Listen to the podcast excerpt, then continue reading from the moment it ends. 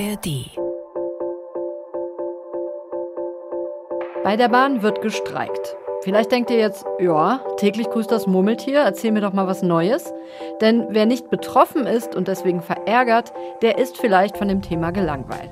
Aber diese Tarifverhandlungen bei der Bahn, die sind überhaupt nicht langweilig. Denn es geht diesmal nicht nur ums Geld, sondern auch darum, wie wollen wir alle in Zukunft arbeiten. Die Gewerkschaft Deutscher Lokführer will nämlich für Schichtarbeiter eine Verkürzung der Arbeitszeit rausschlagen und das bei vollem Lohnausgleich. Und mit dieser Forderung nach einer neuen Arbeitsweise, Stichwort mehr Work-Life-Balance, ist die GDL ja nicht alleine. Die IG Metall zum Beispiel fordert für ihre Stahlarbeiter gerade eine Vier-Tage-Woche. Und ich glaube, spätestens seit der Einschränkung während der Corona-Pandemie haben sich ganz viele von uns gefragt, wo und wie viel will ich eigentlich künftig arbeiten.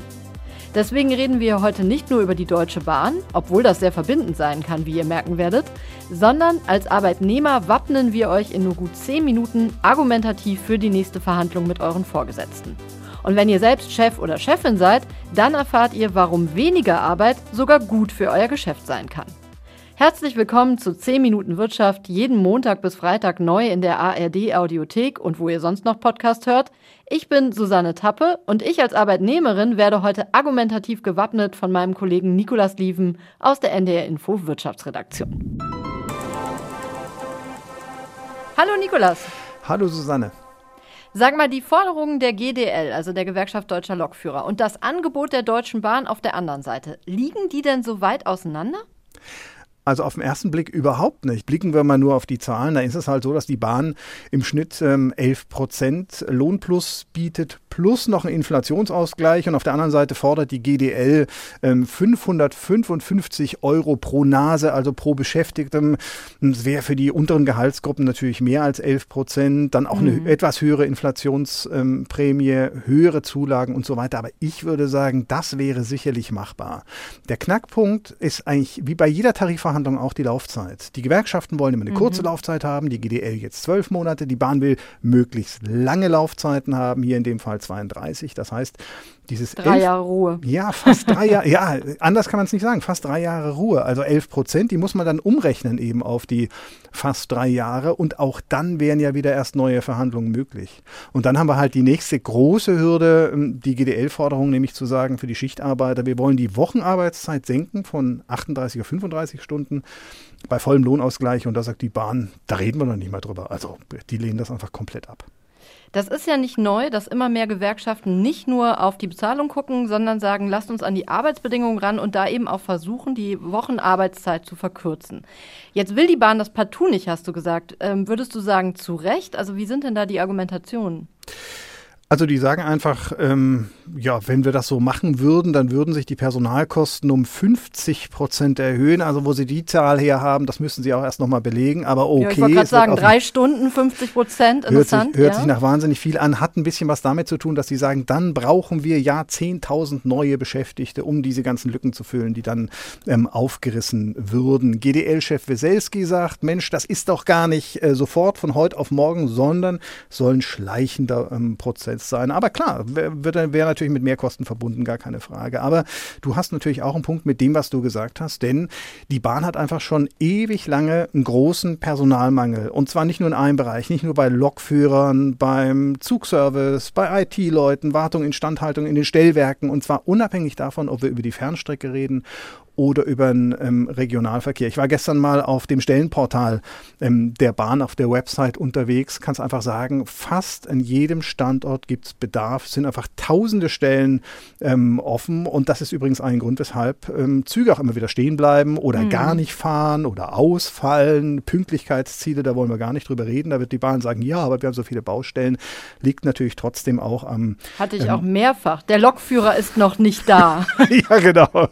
Oder ist ausgefallen ausgefallen oder ist krank und wir warten auf den nächsten. Hatte ich auch schon. Also ja, wie auch immer. Also äh, da sagen viele, da muss sich am Schichtdienst auch was verändern, da muss sich am Schichtdienst auch was ähm, verbessern, um einfach neue Beschäftigte dann auch dafür zu begeistern. Denn eins ähm, darf man natürlich nicht ausblenden. Es gibt so viele Studien, die einfach sagen, hey, Schichtdienst hat viele, viele Nachteile. Viele machen es auch gerne, ja, aber diejenigen, die es machen und so äh, im Lauf der Zeit, man muss da schon ein bisschen einstecken, was das Sozialleben angeht, was die Gesundheit Gesundheit ähm, angeht, heißt ja auch erhöhte Gefahr von Krebs, erhöhte Gefahr ähm, von ähm, Schlaganfällen, von Herzattacken und so weiter und so weiter. Also das muss man eben alles im Hinterkopf behalten. Und das machen natürlich Interessenten für einen neuen Job auch.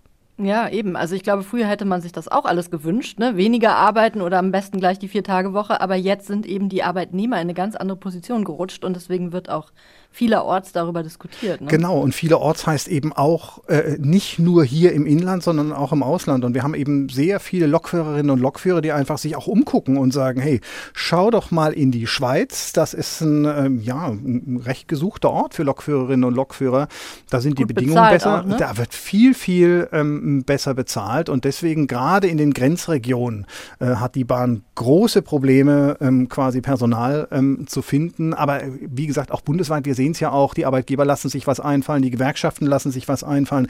Wir sprechen immer wieder, und da komme ich zu deinem Thema vom Anfang zurück, wir sprechen immer wieder über Arbeitszeitverkürzungen, wir sprechen immer wieder über die Vier-Tage-Woche. Schau jetzt gerade die Stahlindustrie an, auch da ist das großes Thema.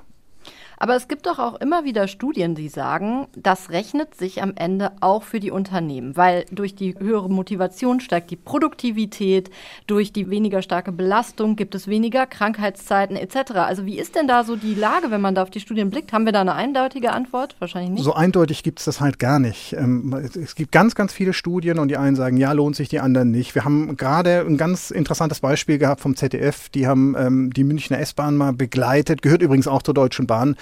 Und da bei den Fahrkartenkontrolleuren ist so, die bestimmen selbst, wann sie arbeiten. Und das äh, betrifft nicht nur die Uhrzeit am Tag, sondern es betrifft auch tatsächlich die Tage. Die schreiben sich ihren Dienstplan einfach selbst und scheint irgendwie ähm, zu funktionieren. Ob das auch für andere Unternehmen gilt, großes Fragezeichen. Da läuft im Augenblick ein ganz interessantes, ganz großes ähm, Pilotprojekt zum Thema Vier-Tage-Woche mit zahlreichen Unternehmen. Da warten wir natürlich ähm, auf die Ergebnisse. Wird wahrscheinlich im Laufe des kommenden Jahres so sein. Es gibt aber schon eine große Studie aus Großbritannien. Und da ist das Ergebnis echt überraschend. Also da haben 61 Unternehmen mitgemacht. 56 von diesen Unternehmen sagen, wir bleiben bei der Vier-Tage-Woche. Warum machen die das? Die Krankheitstage sind zurückgegangen. Diejenigen, die die Unternehmen verlassen wollten und verlassen haben. Auch die Zahl ist zurückgegangen und die Unternehmen haben sogar noch mehr Umsatz ähm, geschrieben. Also hört sich erstmal alles gut an. Ob das, wie gesagt, überall geht, auf Dauer geht und so weiter, bah, ich bin da schon ein Stück weit skeptisch. Na gut, wir werden es heute nicht abschließend klären können. Deswegen nochmal zurück zur Bahn und zur GDL und zu Weihnachten. Du weißt, es ist Ach, dieses Jahr irgendwie bei mir ein beliebtes Thema, aber tatsächlich ist die Frage ja wichtig. Ähm, muss ich mit Streiks an Weihnachten rechnen, Nikolas? Jetzt fragst du mich was. Wenn ich jetzt sage nein und dann äh, gibt's doch, dann dann, dann nagel also, ich dich fest, ich, dann fährst du mich zu meinen Eltern. Ich sag's mal genau, ich sag's mal so. Früher Streikbeginn für viele, viele ärgerlich, aber schürt so ein bisschen die Hoffnung, dass man sich vielleicht doch noch in irgendeiner Form rechtzeitig einigt. Auf der anderen Seite hat die Bahn jetzt gerade die Verhandlungen ähm, abgesagt, weil sie gesagt hat, hey, mit Streik Streiks, ähm, da können wir nicht parallel zu verhandeln. Aber bei der anderen Bahngewerkschaft, bei der IVG, ähm, da hat es vor wenigen Monaten auch überraschend mal geklappt. So, und jetzt kommt der große Haken. Da gab es eine Schlichtung, die war nötig. Und Chef ähm, der GDL, der Chef äh, Klaus Weselski, ist jetzt gerade so ein bisschen auf Abschiedstournee und ich könnte mir sehr gut vorstellen, dass er einen möglichst großen Fußabdruck hinterlassen möchte. Von daher, mm. bah, ich habe da große Fragezeichen, ob das wirklich bis Weihnachten klappt. Wenn es nicht klappen sollte, dann hoffe ich natürlich, dass man wenigstens eine Pause ähm, einlegt. Aber wie gesagt, ich bin da ehrlich gesagt ein bisschen uneins. Naja, wenn nicht, ich hatte ehrlich gesagt auch schon sehr schöne Bahnfahrten an Weihnachten, wo gar nichts geklappt hat, aber die Leute sich so nett, weil wir ja alle in einem Boot saßen, so nett darüber unterhalten haben und die Weihnachtsplätzchen ausgepackt haben und geteilt. Das war dann auch ganz nett. Ja, es gibt äh, dazu tatsächlich auch eine Studie vom Institut für Demoskopie Allensbach und die sagen, die Bahn hat in der Zwischenzeit eine soziale Komponente, denn der Ärger über Unpünktlichkeit, der Ärger über Zugausfälle, das hat eine verbindende Funktion, heißt es in der Studie. So ein bisschen wie Gespräche über schlechtes ähm, Wetter. Jeder hat was zu erzählen, jeder hat irgendwelche Erfahrungen und alle sind sich einig. Es wird künftig noch viel, viel schlimmer. So, und alle sind sich einig. Also ist auf jeden Fall ähm, gut auf dem Bahnsteig, um Dampf abzulassen, gut für einen Smalltalk. Und es gab mal von der Bahn ähm, einen Slogan, die Bahn verbindet mehr als nur A und B. Tja, uns Menschen. Ist das schön? Sehr schön. Dann vielen Dank dafür. Sehr gerne. Ich hoffe, ihr fühlt euch uns jetzt auch verbunden und schaltet morgen wieder ein, beziehungsweise abonniert 10 Minuten Wirtschaft am besten, damit ihr keine Folge mehr verpasst. Ich bedanke mich wie immer ganz herzlich fürs Zuhören und ich freue mich übrigens auch über Mails von euch mit Anregungen zu Themen, über die ihr gerne mal was hören würdet. Schreibt mir dazu gerne an wirtschaft.ndr.de. Nun sage ich aber Tschüss für heute und bis bald.